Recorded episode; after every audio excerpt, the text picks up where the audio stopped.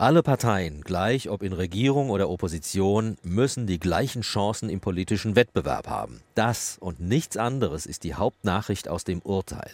Eine Fake News wäre es, aus ihm herauszulesen, man dürfe die AfD nicht staatszersetzend nennen. Darf man wohl, auch Seehofer. Aber er durfte sie nicht auf der Homepage seines Innenministeriums staatszersetzend und hochgefährlich nennen. Denn damit hat er mit staatlichen Ressourcen und mit Mitteln, die ihm nur aufgrund seines Ministeramtes zur Verfügung stehen, Parteipolitik gemacht, zu Lasten der AfD. Zu Recht fühlt sich die AfD in ihrem Recht auf Chancengleichheit verletzt.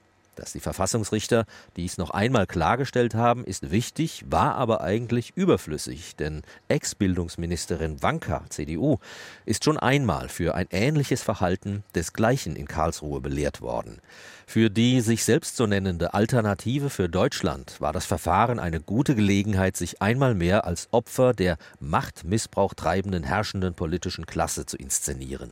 Zum anderen anzukündigen als, ja, das sagte Parteichef Meuthen, als Rechtsstaatspartei auch künftig jedes Unrecht zu verfolgen. Nicht nur Horst Seehofer, dessen CSU ja in Bayern tatsächlich jahrzehntelang eine Art Staatspartei war, allen Politikern sollte jetzt ein für allemal klar sein, wo die Grenze zwischen Staat und Partei liegt.